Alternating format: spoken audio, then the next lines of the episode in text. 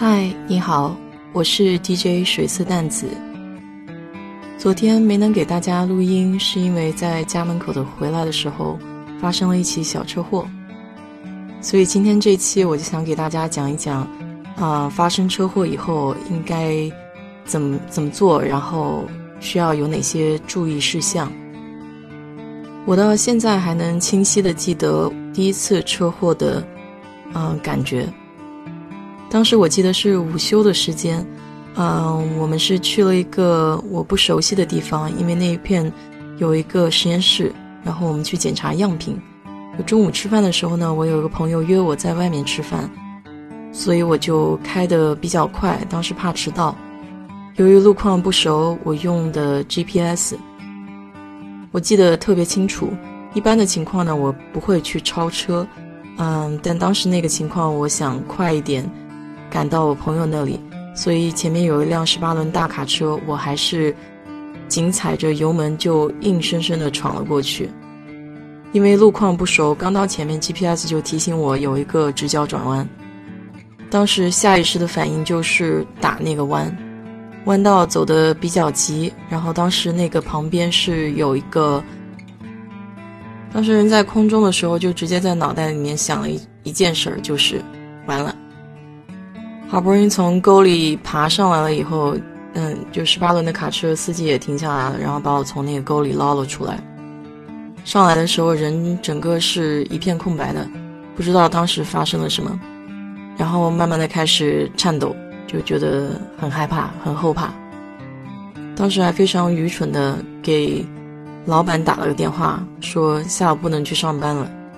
结果老板非常漠然的给我回了一句说。由于你是在午餐时间，不是正式上班时间，所以这不能算工伤。当时我的心是拔凉拔凉的，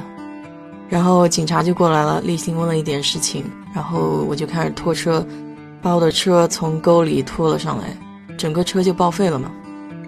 所以这算是第一次比较惨痛的经验吧。好在我的保险公司非常好，就当时这个事情出了以后。我是全保，所以保险公司是把大部分的钱都赔给了我，然后我用这部这这笔钱买了现在这部车。说到车祸后的这个经验，我真是属于一点一滴积累起来的，从从完全的茫然无知、不知所措，到现在已经是井井有条，完全知道该怎么处理了。这些过程中，其实我还有很多事因为不知道怎么做，所以我根本就没有跟别人去计较，就这么算了。现在来跟大家分享一下我的小经验吧。像昨天晚上那种追尾的车祸的话，一般是稍微简单一些，因为毕竟没有人受伤，然后车的受损也比较小的情况下，是可以先从交换信息开始的。因为昨天我也打电话给警察了，后来警察询问了一下情况，说双方没有人受伤，车子也还能开的话，而且对方也同意配合的情况下，警察是不会出警去写这个报告的。当然，我有朋友跟我说，这跟你所在的区域有呃有不一样的规定，有些区域是必须要出警写这个报告的，因为你出了车祸以后是要吃一张罚单。那么昨天我那个情况呢，警察他是没有出警的，即便我报了警。所以我所做的事情就是当时拍下照片，嗯，拍下这个车的位置的照片，以及车受损的部位，还有对方车的车牌，对方车受损的部位。紧接着你需要交换双方的，嗯，驾照信息和这个保险的信息。如果是白天的话，其实你就可以直接给保险公司打电话了。那么保险公司的那个保险员的话，会问一下你的具体情况，比如说你开的什么车呀，然后具体是在什么地方、什么位置出的这个车祸，然后车祸的具体情况是怎么样的，你都需要跟他描述一下，因为他需要做一下记录。然后保险员会再跟他的呃顾客再打电话，就问一下这个情况，就是双方核实一下。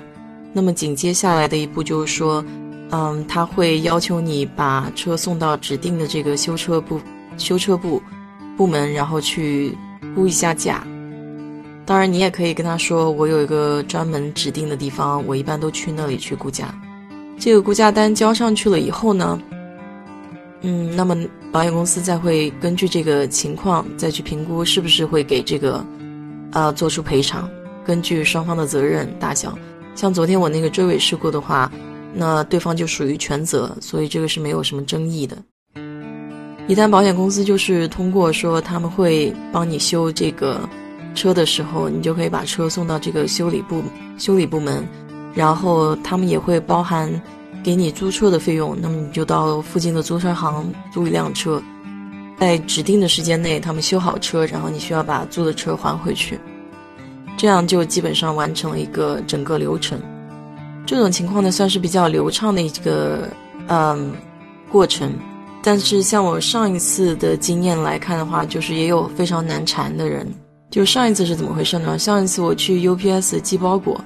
然后我出来开车的时候，就有一辆车倒车直接踢蹦，就是 T 字形的撞到了我的右车门上，就是乘客车门上。当时我还属于非常菜鸟级别，完全不知道该怎么办。对方是一个高中生，开的是他爸爸的车，其实。他是没有这个保险的，因为这个保险是在他爸爸的名下。那么他当时还忽悠我哈，他当时忽悠我说，这这个车门其实你用开水烫一烫，它就会自己鼓起来。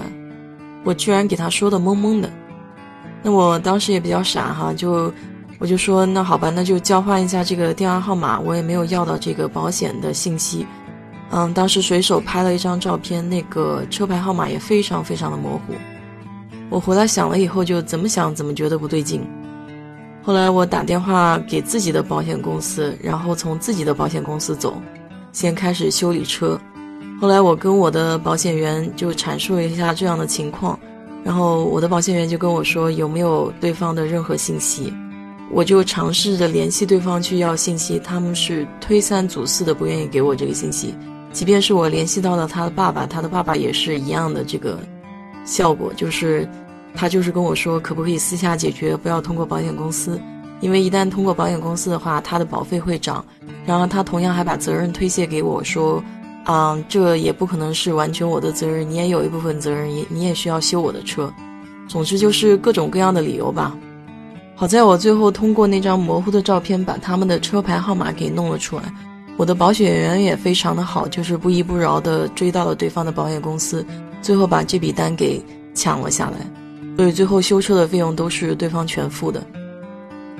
根据我的这些经验呢，我就想说，就能在现场把所有的信息要到呢，就在现场把所有的信息要到；能在现场打电话给保险公司，就赶紧在当场就把这个事情给处理掉，不要等到过后，因为很多事情过后呢，就会产生这个变数。最重要的一条就是要保护好自己嘛。好了，今天就和你聊到这儿吧。如果你有什么问题的话，请在留言区给我评论，谢谢。